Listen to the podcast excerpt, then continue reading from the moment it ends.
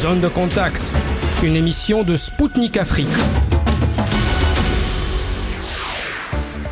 Bonjour Bamako, bienvenue sur Spoutnik Afrique sur les ondes de Maliba FM.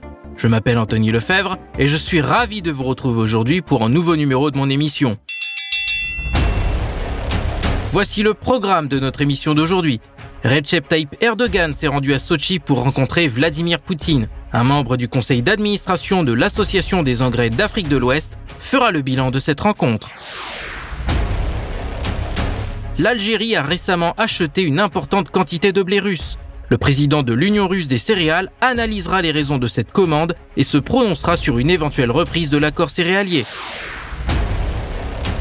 Le bras de fer entre Paris et Niamey se poursuit toujours en dépit des injonctions faites par les nouveaux dirigeants nigériens à la France. Un professeur d'université nigérien nous livrera ses analyses de la situation sur place. La Russie a récemment envoyé des spécialistes en République du Congo afin de l'aider à lutter contre une épidémie d'infection intestinale. Une participante de cette mission russe s'est confiée à notre micro sur son travail dans ce pays africain.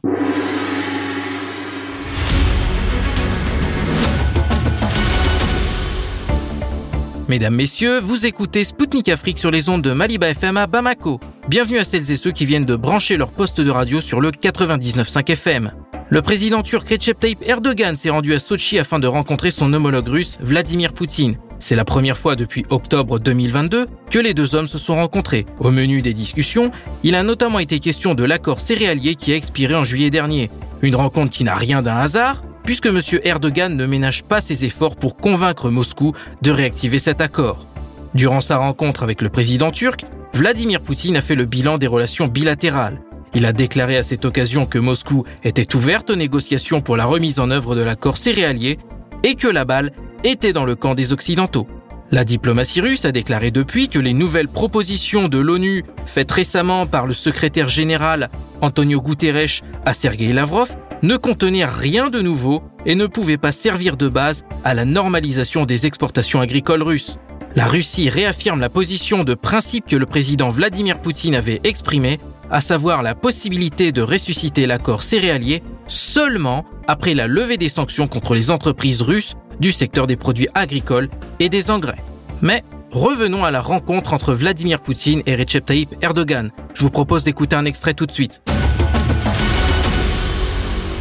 Cher Monsieur le Président, chers amis, je suis heureux de vous accueillir en Russie, à Sochi. Ça fait longtemps que nous avons parlé de cette rencontre, mais après les élections en Turquie, euh, c'est notre première rencontre personnelle et je tiens à vous féliciter pour votre réélection. Et j'ai compris que plusieurs mois sont passés depuis ce moment-là, mais en tout cas, je suis heureux de vous voir. Et euh, grâce à votre implication directe les relations entre la Turquie et la Russie continuent à se développer. L'an dernier, le, le, volume de nos échanges a augmenté de 80% au cours de l'année dernière. Et le premier semestre de cette année, cette tendance se maintient, peut-être moins fort que l'an dernier, mais en tout cas c'est toujours positif. Et nos relations se diversifient. Ce n'est pas seulement les secteurs traditionnels de nos échanges, c'est-à-dire l'agroalimentaire, l'énergie, mais euh, ça se développe aussi dans d'autres domaines, ce qui me réjouit. Et nous avons avancé aussi, et j'espère que nous nous achèverons prochainement nos discussions sur la création d'un hub gazier en Turquie pour avoir une situation plus stable sur le plan de l'énergie dans la région. Et cela euh, ira au bénéfice de tout le monde. J'ai parlé de l'agroalimentaire. Nous avons augmenté euh, les possibilités de déboucher pour les produits agroalimentaires turcs en Fédération de Russie. Et donc, c'est une tendance qui augmente.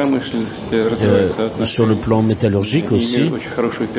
Et sur le plan touristique aussi, nous avons des perspectives qui sont tout à fait bonnes. Et sur le plan énergétique aussi, nous avons un accord accord entre les principaux fournisseurs et consommateurs des deux côtés.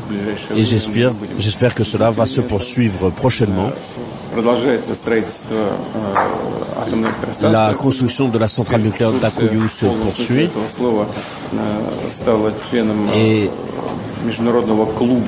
Et la Turquie fait partie maintenant du club des États à énergie nucléaire. Et il y a les premiers euh, carburants nucléaires qui ont été livrés euh, depuis la Russie. Euh, plusieurs moteurs ont été mis en service, plusieurs réacteurs ont été mis en service et nous allons poursuivre notre coopération en la matière. Donc il y a tout euh, un personnel euh, qualifié, 25 000 personnes qui travaillent sur la centrale. Donc nous avons euh, des sujets de discussion ici sur le plan de la sécurité et de la stabilité régionale. Nous allons parler aussi de la crise ukrainienne. Je sais que vous avez l'intention euh, d'aborder la question de, de l'accord céréalier. Nous sommes ouverts à toute discussion là-dessus. Bien entendu, nous avons fait beaucoup pour euh, faire progresser la situation en Syrie. Je sais que c'est un problème très sensible pour la République turque, mais le maximum que nous avons pu faire dans le cadre des accords d'Astana et sur cette plateforme de discussion d'Astana, en travaillant avec d'autres pays de la région, tout cela est positif. Et là, j'ai, je pense aussi euh, d'autres questions d'ordre bilatéral et, international qui sont au cœur de notre discussion aujourd'hui. Donc, merci d'avoir accueilli mon invitation et de vous être rendu ici à Sochi.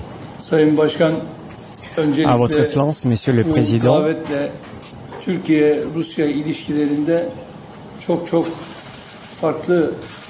Tout d'abord, je tiens à souligner que cette invitation démontre une autre période dans les relations entre la Russie et la Turquie parce que la guerre qui se passe en Ukraine actuellement et la situation associée, évidemment, euh, cette visite est réalisée dans ce contexte et nous sommes vraiment ravis de cette invitation comme ma délégation parce que aujourd'hui, les relations entre la Russie et la Turquie, surtout en ce qui concerne les échanges commerciaux, on attend 62 milliards de dollars et surtout l'objectif qui avait été fixé de, c'est de dépasser 100 milliards de dollars. Euh, ça nous fait réjouir. Et aujourd'hui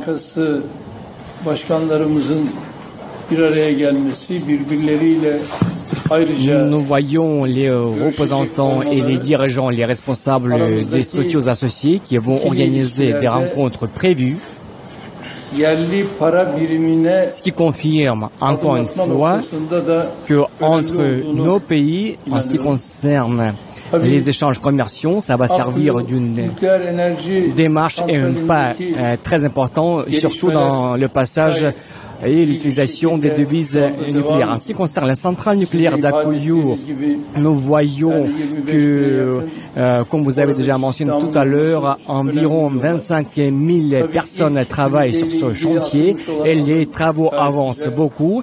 Et la première unité de cette centrale a, a déjà démontré de très bons résultats et comme nous avons déjà abordé ce sujet par le passé, en ce qui concerne aussi un euh, chantier de l'unité nucléaire à Sinop, je pense que ça va servir aussi euh, d'un pas très important en ce qui concerne l'évolution de notre coopération dans le domaine énergétique et nucléaire. Je pense que ça va enrichir nos relations. D'autre côté, entre la Russie et la Turquie, le tourisme reste une filière très importante. Parce qu'aujourd'hui, les touristes russes occupent la première place parmi nos invités. Et je pense qu'avec toutes ces données, je tiens à souligner que le pas le plus important, c'est qu'aujourd'hui le monde entier regarde l'accord céréalier On va voir quel sera le résultat. Parce qu'aujourd'hui, tout le monde attend et je suis sûr que après nos contacts et à l'issue de notre conférence bilatérale, nous allons donner euh, l'information nécessaire pour le monde entier, surtout aux intérêts euh, des pays africains en développement et ça va avoir une importance euh, énorme. Une autre particularité, c'est notre coopération dans le domaine énergétique aussi bien que euh, dans le domaine militaire industriel parce que nous avons aussi des pas, euh, surtout ce qui concerne le gaz naturel. En premier lieu, pour nous, pour la Turquie et la Russie, c'est très important d'avoir de bonnes relations et je suis sûr que nous allons développer ces relations. Et je tiens à mentionner que la saison d'été et les incendies de forêt euh, qui nous ont demandé euh, euh, de nous adresser à vous et le fait que vous avez envoyé deux avions qui nous ont aidés beaucoup dans la lutte contre l'incendie. Et je pense que si nous pourrions doubler au moins le nombre des avions, euh, ça pourrait jouer un rôle très important parce que les incendies restent pour nous une menace d'un très grand format jusqu'à aujourd'hui. Et je tiens à remercier vous personnellement encore une fois, surtout au nom de nos euh, nouveaux ministres, euh, notre gouvernement. Pour faire le bilan de cette rencontre entre Vladimir Poutine et Recep Tayyip Erdogan, je vous présente Malik Nyang, membre du conseil d'administration de l'Association des engrais d'Afrique de l'Ouest. Écoutons-le tout de suite. À l'issue des négociations avec le président turc, consacré principalement à la remise en œuvre de l'accord céréalier, Vladimir Poutine a souligné que la Russie était prête à reprendre cet accord à condition que les Occidentaux respectent leurs obligations. La Russie accuse notamment l'Occident de bloquer les exportations russes de céréales et d'engrais, notamment vers l'Afrique, Peut-on dire que l'Afrique est devenue en quelque sorte une otage de la politique occidentale? Nous sommes face à une sorte d'incompréhension dans la mesure où nous avons la volonté d'une part du, président Vladimir Poutine euh, de permettre aux pays en difficulté d'avoir accès à certaines matières de, première nécessité, d'avoir accès à des matières dont la Russie dispose en abondance. Et d'un autre côté, nous avons des politiques ou bien des, sanctions ou bien en tout cas euh, euh, des positions qui font aujourd'hui obstruction sur euh, la possibilité pour les Africains d'avoir accès à ces produits-là. Euh, dans la mesure où cet accord céréalier avait été on va dire, euh, maintenu dans le temps pour, par rapport à un certain nombre de critères, dont effectivement l'accès à ces produits de première nécessité aux pays qui en ont le plus besoin.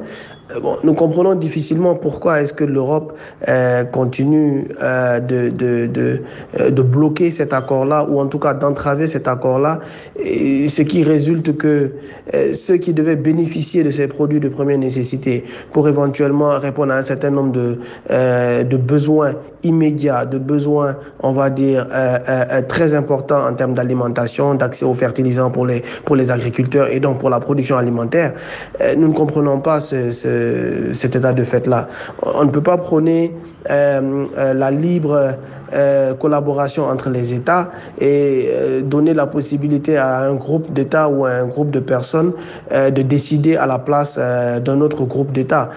Nous, en Afrique, nous ne comprenons pas cela. Poutine a rappelé que seuls 3% des céréaliers envoyés dans le cadre de cet accord ont été acheminés dans les pays pauvres et 70% dans les pays riches, y compris l'UE. Toujours selon Vladimir Poutine, l'Occident avait menti à la Russie sur les objectifs humanitaires de l'accord céréalier. Êtes-vous d'accord avec cette déclaration? Euh, Ensuite, euh, oui, ensuite, euh, toujours dans la même, lancée, si effectivement l'accord céréalier avait été, on va dire, obtenu euh, pour répondre à des besoins humanitaires, pourquoi est-ce que euh, ceux qui en ont le plus besoin, notamment les, en tout cas dans la grande majorité, je pense que c'est certains pays africains, pourquoi ces pays-là n'arrivent toujours pas à rentrer en possession de ces produits-là quand on sait que 70% de tout ce qui a été, on va dire, libéré depuis donc la Russie est partie, euh, on va dire, dans les pays euh, développés, donc des pays qui, en principe ou a priori, en théorie en tout cas, ont moins besoin euh, de ces produits de première nécessité-là que des pays africains. Donc ça, c'est bien entendu quelque chose que personne aujourd'hui ne peut expliquer ou ne peut comprendre autour de nous. L'accord céréalier était principalement favorable à l'Occident comme nous pouvons le constater. Aujourd'hui, sa reprise est conditionnée par la levée des restrictions à l'exportation des produits agricoles russes créées par les sanctions occidentales. Pensez-vous que l'Occident l'accepte? Quand on connaît la grande capacité de production agricole russe, euh, aujourd'hui, si l'Occident n'accepte pas euh, cette main tendue-là euh, donc de la Russie, euh, je pense qu'elle sera la première à perdre. Euh, Aujourd'hui, on a vu ce qui s'est passé avec, euh, euh, on va dire, les, les, les, engrais et les céréales. 70% sont allés vers ces pays développés-là. Donc, ça veut dire que c'est comme si ce sont eux qui ont en premier besoin de ces produits. Donc, nous ne pensons pas qu'il serait logique aujourd'hui de refuser la main tendue que M. Vladimir Poutine donne. C'est-à-dire que on reprend l'accord céréalier et euh, derrière on permet à la Russie de continuer effectivement à, donc euh, à continuer son commerce de produits euh, donc agricoles. c'est logique si l'Occident n'accepte pas, nous, à notre niveau, je pense que c'est quelque chose qu'on ne pourra pas expliquer.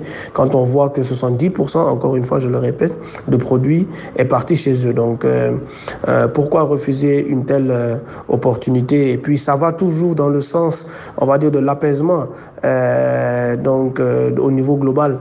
Euh, de cette tension-là euh, qui est liée donc à la donc aux sanctions sur certains produits russes. Selon le président russe, six pays africains vont recevoir gratuitement les céréales dans les semaines à venir. Comment cela va bénéficier aux pays concernés? Le commentaire que nous pouvons faire euh, donc euh, suite à la décision donc du président Vladimir Poutine euh, donc de faire bénéficier à certains pays donc de, de, produits céréales gratuitement, c'est une décision que nous saluons. Si nous regardons les pays dont il est question, ce sont des pays qui sont aujourd'hui en combat sur tous les fronts que ce soit au niveau sécuritaire, que ce soit au niveau humanitaire, que ce soit au niveau alimentaire. Ce sont des pays qui ont aujourd'hui, euh, qui font face à de grandes difficultés euh, avec les attaques terroristes, avec, euh, on va dire, donc le manque de production agricole, vu que les terroristes occupent des terrains agricoles. Euh, donc, c'est-à-dire qui, ont, qui font face à un certain nombre de difficultés pour permettre à leur ensemble, euh, euh, à l'ensemble des agriculteurs de continuer leur travail de façon, on va dire, continue. Et c'est à ces pays-là que la Russie donc décide d'offrir gratuitement donc des céréales. Je pense que c'est une bouffée d'oxygène, c'est un appel d'air et c'est une décision que nous pouvons saluer. Il s'agit bien sûr de produits, mais aussi d'engrais. Donc tout ceci va dans le sens de d'aider ou de supporter, d'appuyer, on va dire, donc ces pays-là à faire face à toutes ces difficultés-là que nous voyons. Aujourd'hui, le Mali, euh, on parle du Burkina, on parle de la Centrafrique, pour ne citer que ces pays-là, sont des pays en Afrique de l'Ouest qui ont euh, beaucoup de difficultés et qui sont sur tous les fronts en termes de combat. Euh, donc c'est une décision que nous, nous saluons et nous espérons bien entendu euh, euh, que ces pays-là en feront bon usage et que euh, cela permettra en tout cas de soulager les dirigeants de ces pays-là pour pouvoir continuer le combat qu'ils sont en train de mener. C'était Malik Nyang, membre du conseil d'administration de l'Association des engrais d'Afrique de l'Ouest pour Sputnik Afrique. Il a fait le bilan de la rencontre entre Vladimir Poutine et Recep Tayyip Erdogan et a commenté la main tendue par Moscou en faveur de la reprise de l'accord céréalier.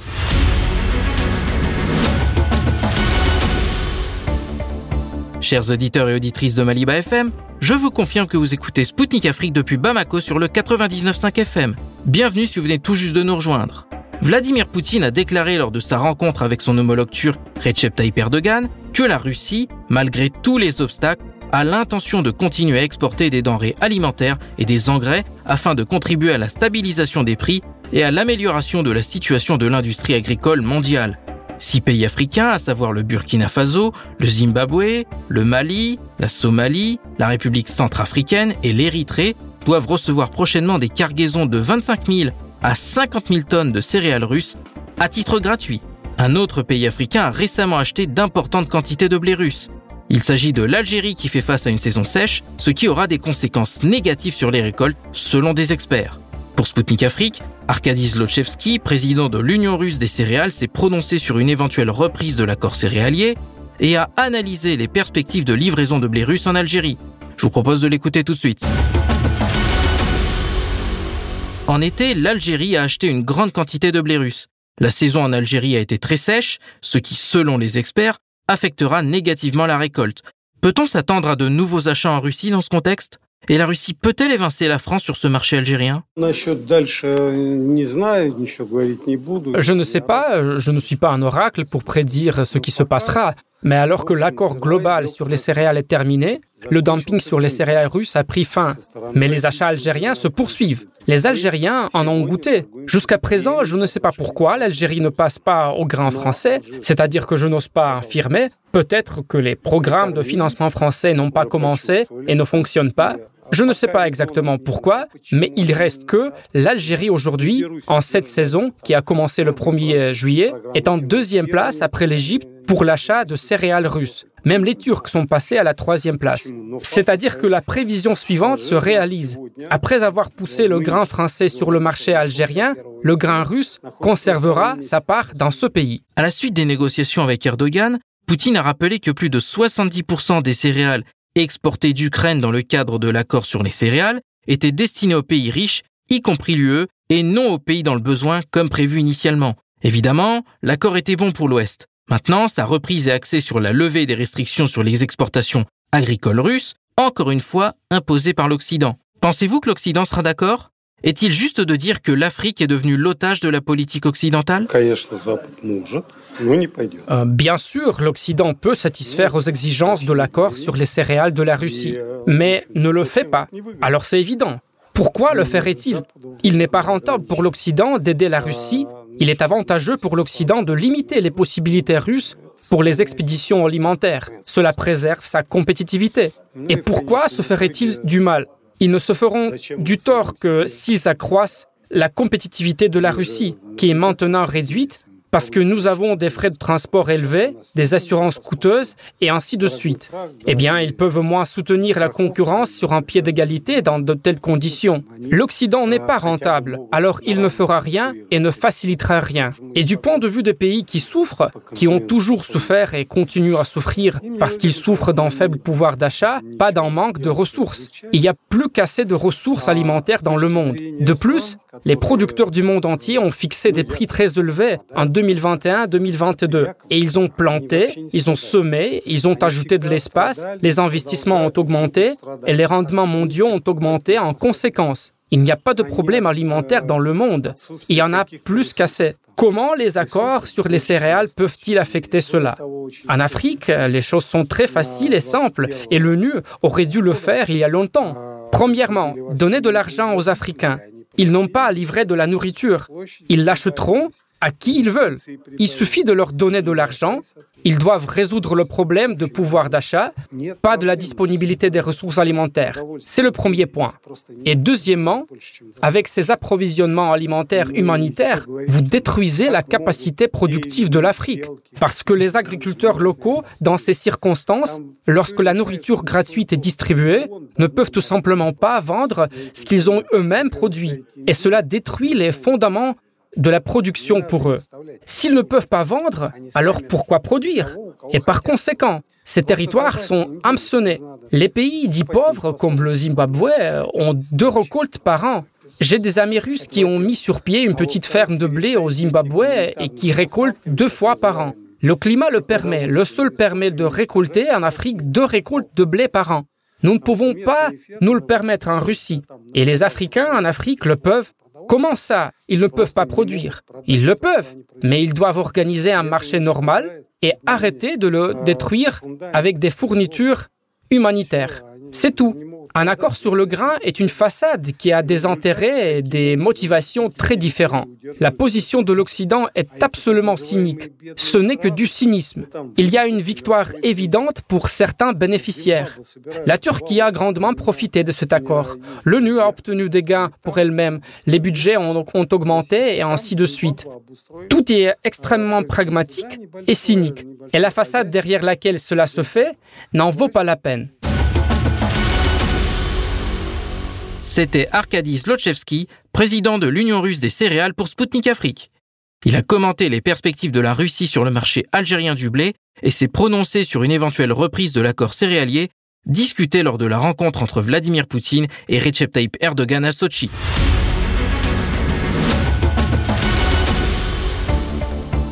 Deux mois après la fin de l'accord céréalier, quelles sont les conséquences pour le continent africain?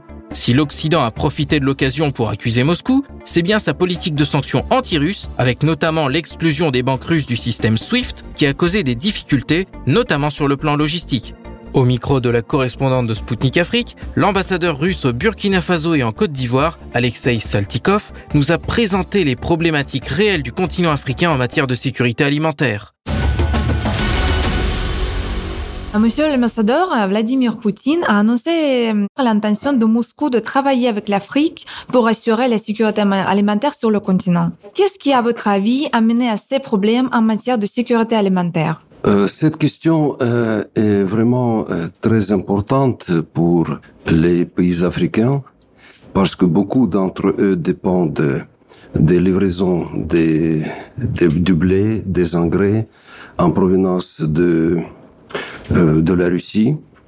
Donc, euh, vous savez que avec euh, les sanctions, la situation, les, sanctions contre la Russie, les sanctions, la situation s'est aggravée. Mais les problèmes, pour la première fois, ont apparu, mais bien avant la situation autour de, de l'Ukraine, parce que il y a eu une politique euh, erronée des pays occidentaux euh, qui euh, ont fait des erreurs dans les calculs macroéconomiques. ça, c'est la première constatation, si je peux dire.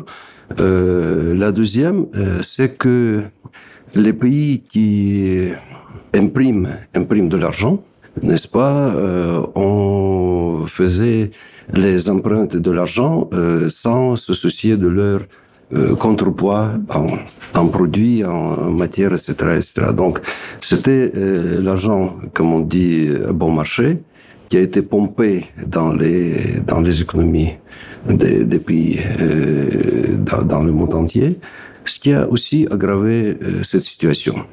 Mais, et comme je dis au début, les sanctions euh, contre la Russie qui ont mis euh, beaucoup de difficultés en ce qui concerne la livraison des marchandises en provenance de notre pays, euh, les questions de l'assurance, les questions de fret, les questions de transactions bancaires, tout ça euh, a donné euh, beaucoup euh, d'impact négatif sur le commerce des, des blés et d'engrais. D'accord, je vous remercie beaucoup. Et euh, après la suspension de l'accord céréales, euh, avez-vous discuté avec les autorités locales de la livraison de céréales d'engrais russes? Euh, Nous essayons de discuter avec les autorités euh, ivoiriennes et les autorités burkinabées un large éventail des questions de la coopération bilatérale. J'ai eu euh, un entretien euh, très détaillé, très euh, enrichissant, je peux dire, avec le ministre de l'Agriculture euh, de la République Côte d'Ivoire. J'ai eu aussi un entretien avec le ministre de l'Agriculture de Burkina Faso. Nos partenaires euh, sont soucieux, bien sûr, de la situation qui s'est créée sur le marché euh, des, des, blés, des engrais, euh, et nous leur avons dit que c'est aussi euh, la part des pays africains qui doivent aider la Russie dans le sens de parler à ses partenaires occidentaux pour les convaincre quand même euh, euh, d'avouer que leur politique est contraire aux intérêts des États africains. Euh, voilà, donc on discute tout, tout, le temps ces, ces, sujets qui sont vraiment d'importance capitale. Et compte tenu du fait que les avantages pour les pays africains de cet accord étaient minimes, un autre format de livraison existe-t-il à votre avis? Qu'est-ce que vous en pensez? Vous avez parfaitement raison. Euh, L'importance euh, des livraisons euh, dans le cadre de euh, ce, ce, pacte de, de la mer Noire, oui, comme on l'appelle, euh, qui a été, qui a été signé et travaillé pendant presque un an.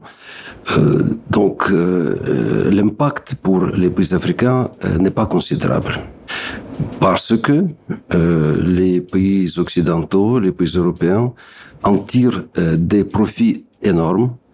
Ils achetaient euh, du, du blé ukrainien et le revendaient à des autres pays et pas à des pays qui avaient besoin de, de, de ces marchandises, mais à des pays qui ont des, euh, des, des, richesses, qui, qui peuvent se permettre d'acheter euh, ces matières euh, à leurs propres dépenses, à leur propre euh, gré. Voilà. Et c'est un côté. Donc, la, la partie ukrainienne de, de cet accord a été bien respectée. Et deuxième partie qui concernait les livraisons à partir de la Russie était bloquée. Et je, je dis euh, au début qu'il y a, il y a les raisons des, euh, interdictions euh, d'entrée des bateaux russes dans les ports étrangers, il y a des problèmes d'assurance, il y a les problèmes de blocus des transactions bancaires, il n'y a pas de il n'y a pas de permission pour vendre des euh, euh, pièces de rechange euh, pour la production de blé, des engrais, parce que les pays occidentaux considèrent ces, ces, marchandises comme marchandises à double emploi. Euh, bon, voilà. Donc, euh, est-ce qu'il y a, est-ce qu'il y a les autres moyens de livraison? Bien, bien sûr, il, existe.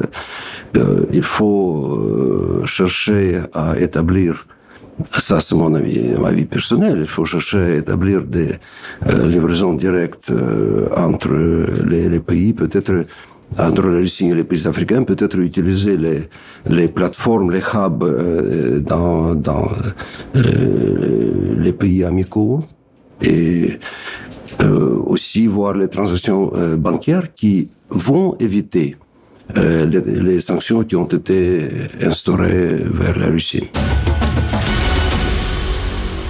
C'était Alexei Saltikov, ambassadeur russe au Burkina Faso et en Côte d'Ivoire pour Sputnik Afrique. À notre micro, il a apporté ses analyses sur les problématiques actuelles en matière de sécurité alimentaire pour le continent africain.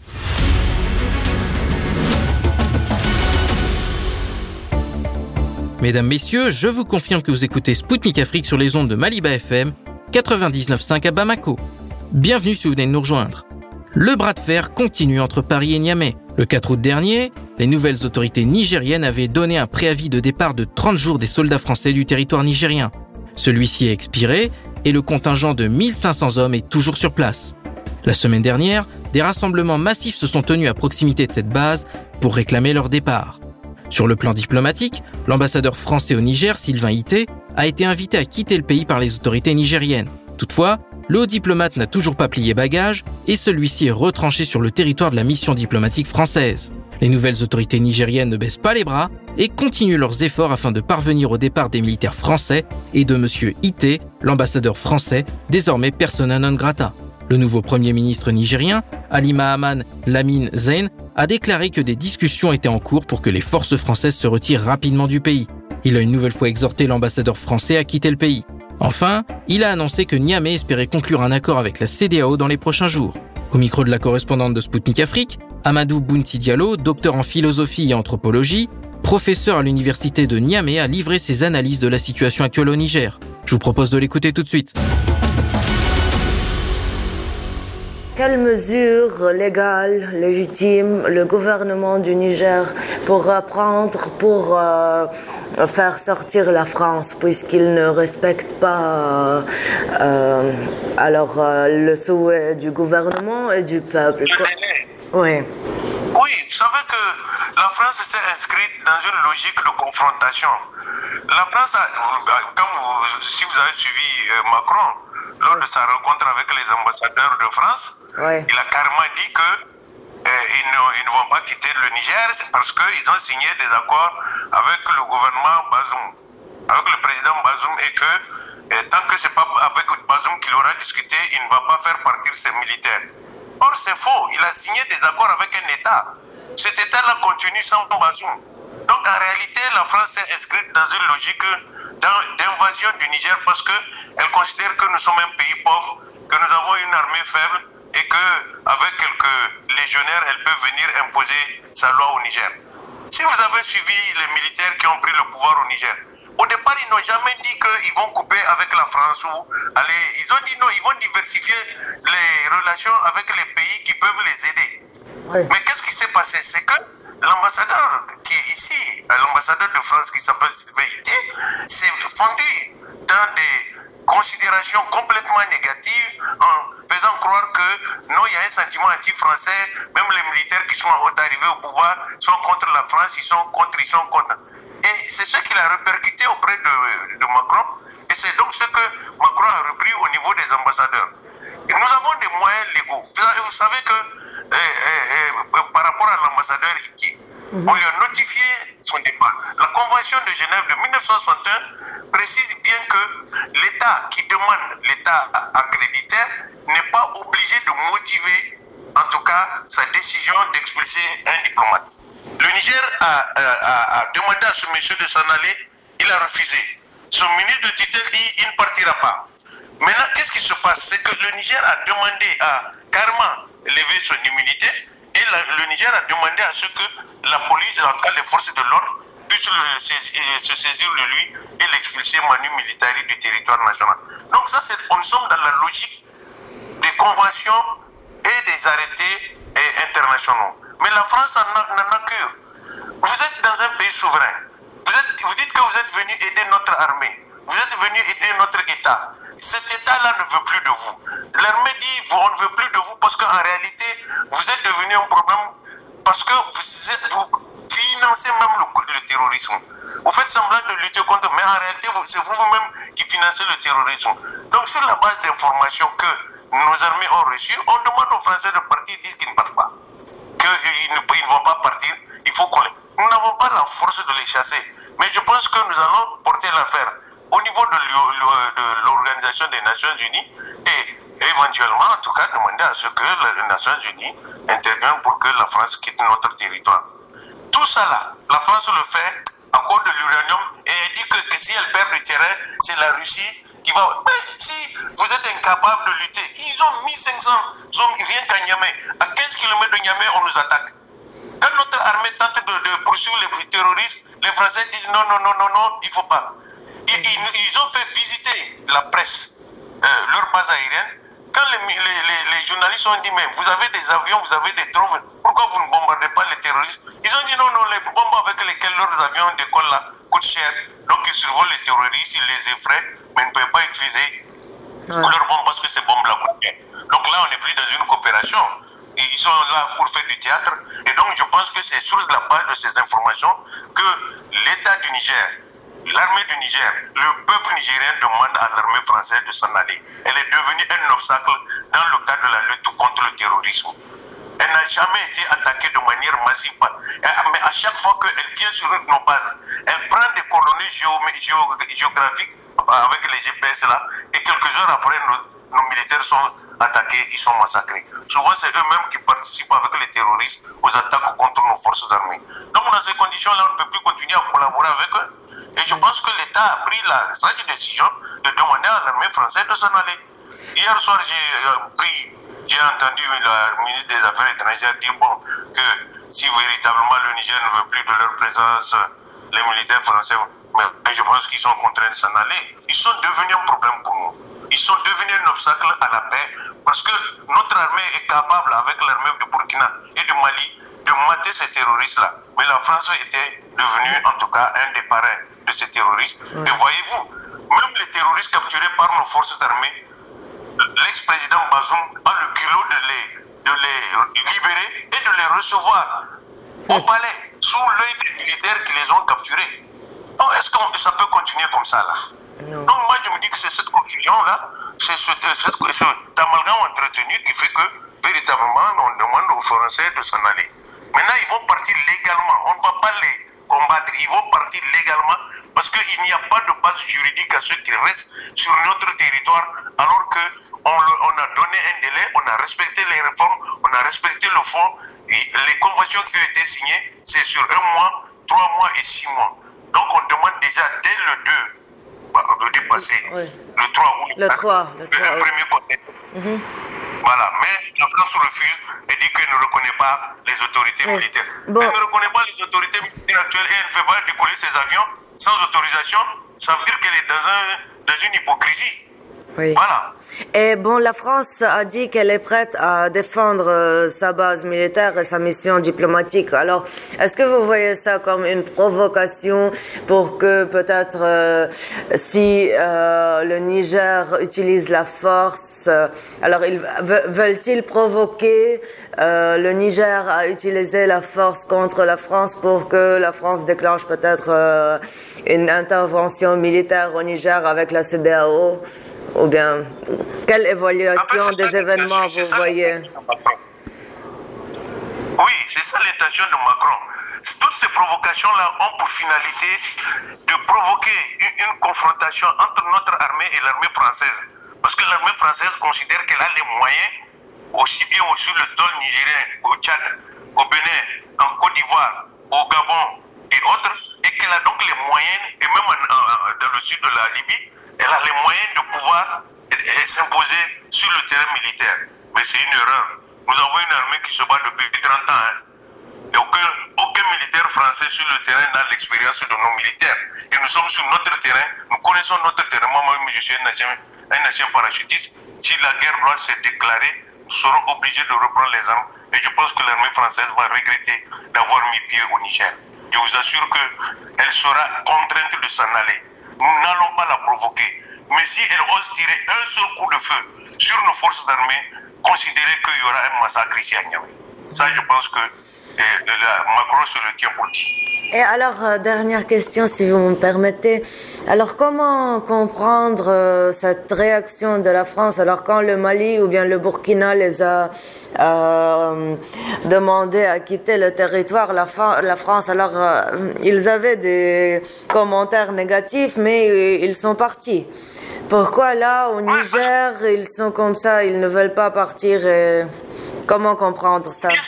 Une stratégie pour eux Parce qu'à cause de l'uranium, oh, nous n'avons jamais dit que nous ne vendons pas l'uranium à la France. Même jusqu'à présent, personne aussi, parmi nos ingénieurs là, ne contrôle l'uranium, l'extraction de l'uranium chez nous. C'est la France qui extrait le minerai. C'est la France qui transporte le minerai. C'est la France qui traite le minerai chez elle. À la fin de l'année, elle nous dit, bon, cette année, on a eu 4000 tonnes, ou cette année, on a, eu, on a 5000 tonnes.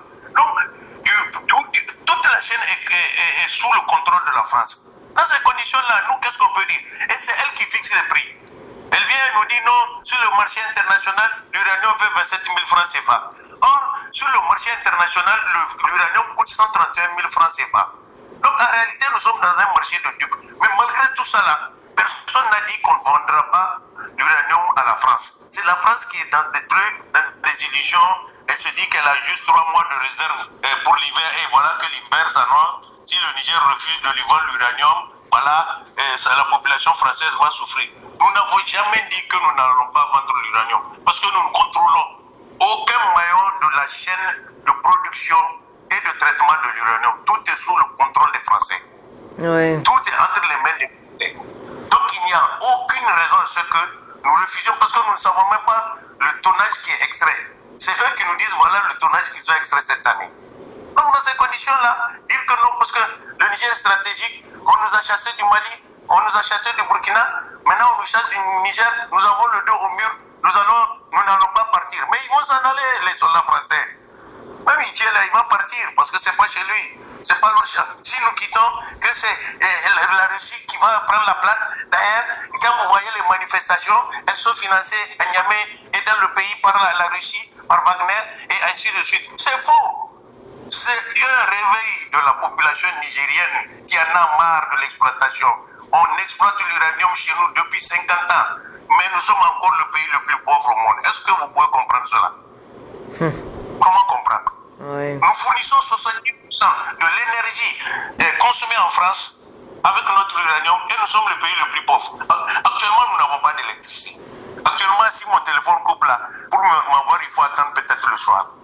Donc, comment vous pouvez comprendre cela? Nous, nous sommes là en train de mourir d'un génocide lent provoqué par les autorités françaises. Maintenant, nous réagissons et nous disons non, non, non, non. Vous voulez, vous voulez semer la pagaille, vous voulez semer la dégringolade, vous voulez que vous voulez. Non, je pense qu'en réalité, 63 ans après les indépendances, la France n'a aucune raison d'être sur notre, notre sol. Elle doit s'en aller. Moi, je pense qu'une fois qu'elle est partie, maintenant, si elle veut revenir là, il faut que ce soit par référendum. On ne peut plus fermer les yeux sur ce qui se passe. Et vous voyez que, qu'est-ce qu'elle dit?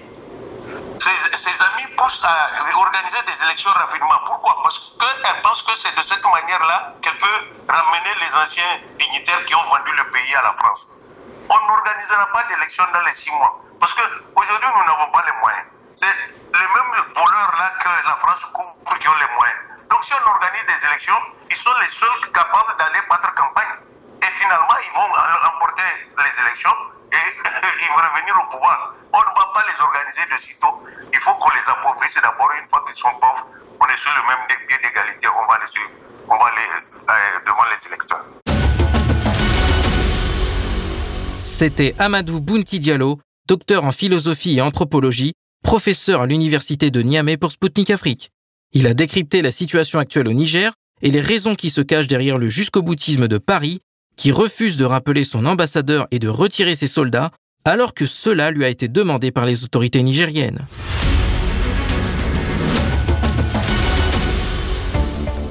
La Russie est venue aider récemment la République du Congo, frappée par une épidémie d'infection intestinale. En seulement 48 heures, Rospotrebnadzor, l'organisme russe de contrôle sanitaire, a formé et envoyé dans ce pays un groupe de spécialistes dotés de tout l'équipement nécessaire. Pour rappel, lors du sommet Russie-Afrique de Saint-Pétersbourg, Vladimir Poutine a annoncé la mise en place d'un programme spécial d'interaction avec les pays africains dans l'étude et la prévention d'infections. Au micro de Sputnik Afrique, Natalia Pchenichnaya, directrice adjointe des travaux cliniques et analytiques de l'Institut central de recherche épidémiologique de Rospotrebnadzor, docteur, professeur, membre du groupe avancé en République du Congo est revenu sur cette mission. Comment évaluez-vous les résultats de votre travail au Congo? Était-ce la première expérience de ce genre en Afrique ou y a-t-il eu des voyages précédents dans d'autres pays du continent? Ce n'est pas ma première expérience en Afrique et bien sûr, mes collègues ont une plus vaste expérience. Les collègues avaient déjà travaillé en République de Guinée. Ils ont également travaillé au Vietnam, certains d'entre eux même dans la zone de catastrophe artificielle au Liban en 2020. Il y avait aussi l'expérience en Afrique du Sud quand un nouveau variant du génome du coronavirus Omicron est apparu. Et nous sommes également allés avec un laboratoire mobile. Épidémiologiste, diagnostiqueur de laboratoire, spécialiste des maladies infectieuses, au foyer, là où il y avait la plus grande augmentation de la morbidité à l'époque. De manière générale, l'expérience au Congo a été aussi positive qu'on le prévoyait. Et nous croyons que nous avons accompli notre mission car au cours du mois de travail là-bas, en août, l'incidence des infections intestinales dans la ville de Dolisie et en général dans la République du Congo avait été multipliée par 16. Bien sûr, la plupart des cas ont été enregistrés dans la ville de Dolisie, dans une moindre mesure dans d'autres parties de la République. Par exemple, à Pointe-Noire, les collègues congolais ont également fourni des statistiques sur la morbidité. Mais fondamentalement, bien sûr, c'était la ville de Dolisie où notre équipe mobile travaillait avec un certain nombre de spécialistes de divers profils. Quels spécialistes et quels équipements ont été inclus dans le groupe de préparation envoyé au Congo? Et quelles étaient vos fonctions et vos tâches personnelles au sein de cette mission? Les spécialistes tels que les épidémiologistes, les diagnostiqueurs de laboratoire et les pathologistes des maladies infectieuses se déplacent généralement pour enquêter sur l'éclosion de maladies infectieuses, organiser les activités épidémiologiques et aider au traitement de diverses maladies infectieuses. Bien sûr, sans équipement de laboratoire moderne, il est impossible de considérer la mission comme complète. Par conséquent, les spécialistes de Rospotrebnadzor voyagent toujours avec un laboratoire mobile qui se concentre sur le diagnostic avec des méthodes de recherche les plus modernes. Et d'abord, une réaction en chaîne de la polymérase, c'est-à-dire des méthodes de génétique moléculaire. Dans certains cas, il est également possible de séquencer divers agents pathogènes. Et bien sûr, nous nous efforçons toujours de fournir des méthodes de recherche bactériologique classiques, qui sont vraiment nécessaires dans les diagnostics complexes. Donc, essentiellement, notre laboratoire était équipé de tout cela. Il a été installé très rapidement, littéralement en un ou deux jours, dans la ville où se trouvait l'épicentre des infections intestinales. Puis, nous avons commencé par vérifier précisément les maladies dont souffraient les patients à ce moment-là. Je faisais partie d'un groupe d'infectiologues parce que notre travail était d'examiner les patients dans les hôpitaux de cette ville, de déterminer les diagnostics possibles, de discuter davantage avec les médecins des principes d'isolement de ces patients atteints de différentes maladies, afin d'éviter les épidémies d'infection dans les hôpitaux, de discuter des mesures anti-épidémiques, de discuter des schémas thérapeutiques en fonction des maladies, et bien sûr de la politique de sortie de l'hôpital. Les patients doivent quitter l'hôpital en bonne santé, sans représenter de danger pour les autres. C'est pourquoi, dans le cadre de notre travail, nous avons mené toutes ces activités et, par conséquent, nous avons formulé des recommandations pour nos collègues congolais. Partagez avec nous, s'il vous plaît, vos impressions de votre travail au Congo. Qu'est-ce qui vous a surpris? Quelle était la difficulté de la situation épidémiologique? Et quelles difficultés avez-vous rencontrées sur place? Et les spécialistes russes ont-ils interagi directement avec les patients? Comment s'est déroulée l'interaction avec les spécialistes locaux? En fait, il était très encourageant de voir que toutes nos recommandations ont été mises en œuvre par nos collègues congolais et ont naturellement donné les résultats attendus en matière de réduction de l'incidence des infections intestinales. Si nous parlons des difficultés que nous avons rencontrées, vous savez, c'est difficile à dire parce que le Congo nous a donné toutes les chances de réussir. Tout d'abord, on nous a fourni le transport. On nous a fourni de bonnes conditions de vie. Il n'y avait même pas beaucoup de barrières linguistiques parce que nous avions un merveilleux traducteur, notre collègue, un médecin du Congo, qui a étudié dans une université en Russie, et plusieurs collègues connaissaient aussi le russe parce qu'ils étudiaient en Russie. Parmi nos spécialistes, il y avait aussi des gens qui parlaient français. Par conséquent, tout ce qui dépendait de nos collègues de la République du Congo a été pleinement mis en œuvre. Nous avons parlé aux médecins et aux membres du laboratoire. Nous avons examiné les patients. Nous avons aussi communiqué avec eux. Nous avons également examiné les dossiers médicaux, les résultats de laboratoire, les médicaments du réseau de pharmacie. C'est-à-dire que toutes les informations qui nous intéressaient nous ont été fournies à la fois. Même des rapports statistiques divers nous ont également été fournis à notre première demande. Une ambiance très conviviale et ouverte régnait. Mes collègues de l'équipe d'épidémiologie ont examiné toutes les sources d'eau et ont également formulé des recommandations de sécurité pour éviter de telles éclosions à l'avenir si possible. Nous nous sommes également entretenus avec les laborantins et avons échangé nos expériences en matière de diagnostic en laboratoire de diverses maladies infectieuses.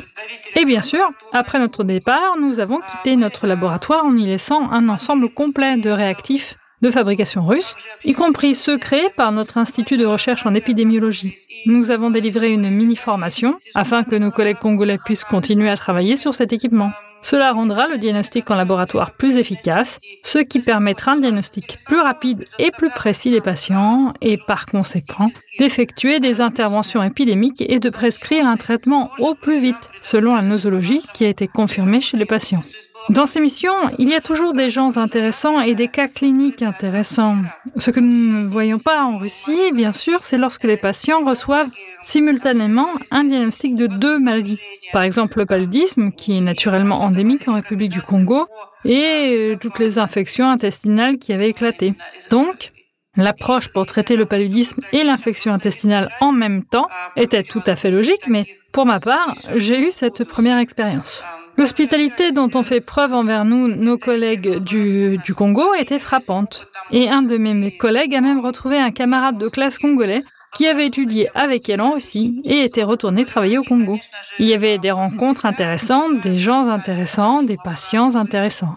J'espère que ce n'est pas notre dernier voyage. Je ne veux pas qu'il y ait d'épidémie de maladies infectieuses, mais rien ne peut l'assurer et nous sommes seulement prêts à partir en cas d'épidémie comme celle-ci, mais aussi à interagir en matière de partage d'expériences et de diagnostic en laboratoire, et en général dans la prise en charge des patients atteints de diverses maladies infectieuses. Pour travailler au Congo, une équipe avancée a été formée et envoyée dans les 48 heures. Comment de telles missions peuvent-elles être déployées à un tel rythme?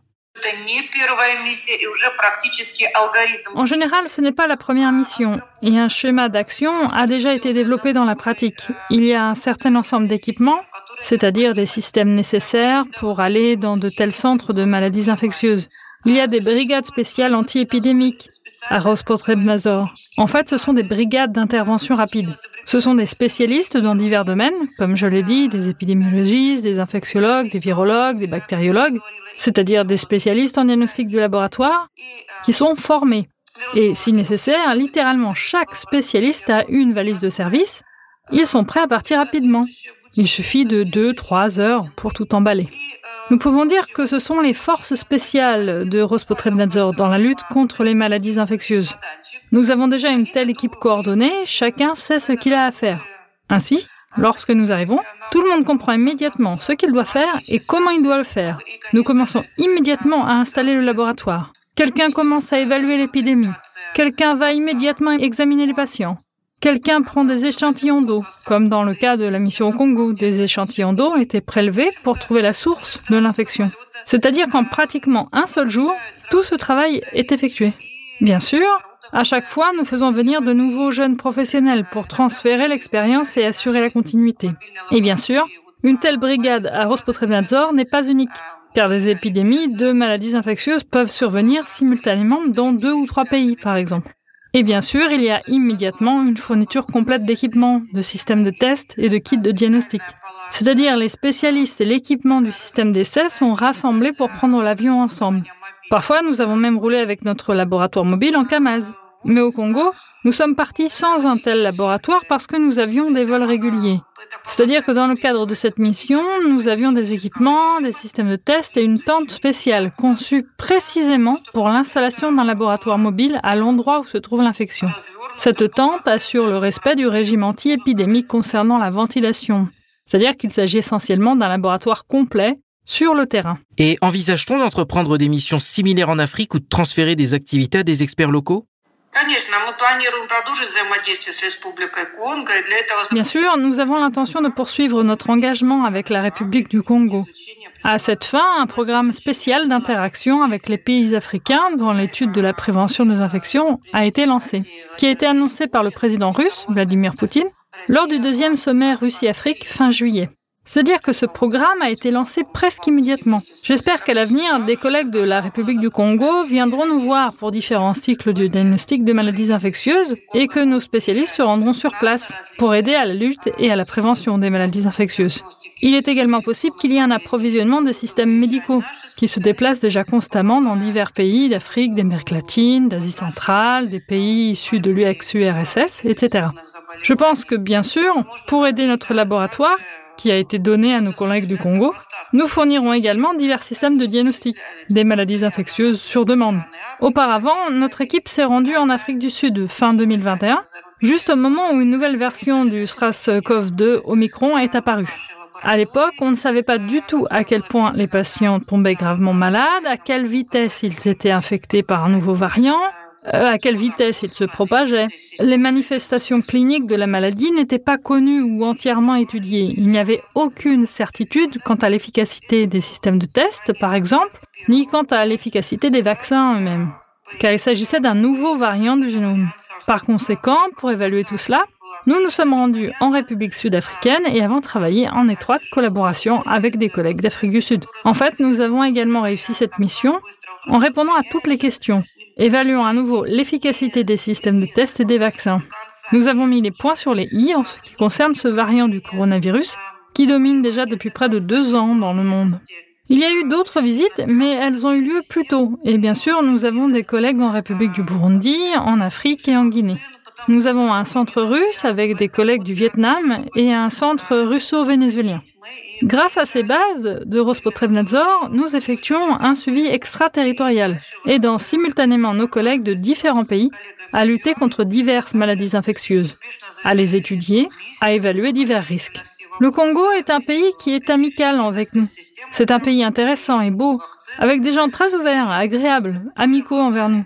Par conséquent, nous avons le désir de revenir et de travailler, d'aider ceux qui ont besoin de cette aide, de coopérer dans diverses directions scientifiques et bien sûr d'organiser divers séminaires éducatifs. Pour nous, c'est aussi une expérience intéressante de travailler dans un pays avec un climat différent, avec d'autres caractéristiques nationales et un mode de vie différent. Le voyage a été très positif. C'était Natalia Pshenichnaya, directrice adjointe des travaux cliniques et analytiques de l'Institut central de recherche épidémiologique de Rospotrebnadzor, docteur, professeur, membre du groupe avancé en République du Congo. À notre micro, elle est revenue sur cette mission dans ce pays africain qui s'est achevé avec succès récemment. Mesdames, Messieurs, Spoutnik Afrique, c'est tout pour aujourd'hui. Nous rendons l'antenne à Maliba FM. Moi, Anthony Lefebvre, je vous donne rendez-vous très vite pour un nouveau numéro de mon émission. Je vous invite à suivre l'actualité africaine et internationale sur notre site internet. D'ici là, portez-vous bien et à bientôt. Zone de contact, une émission de Spoutnik Afrique.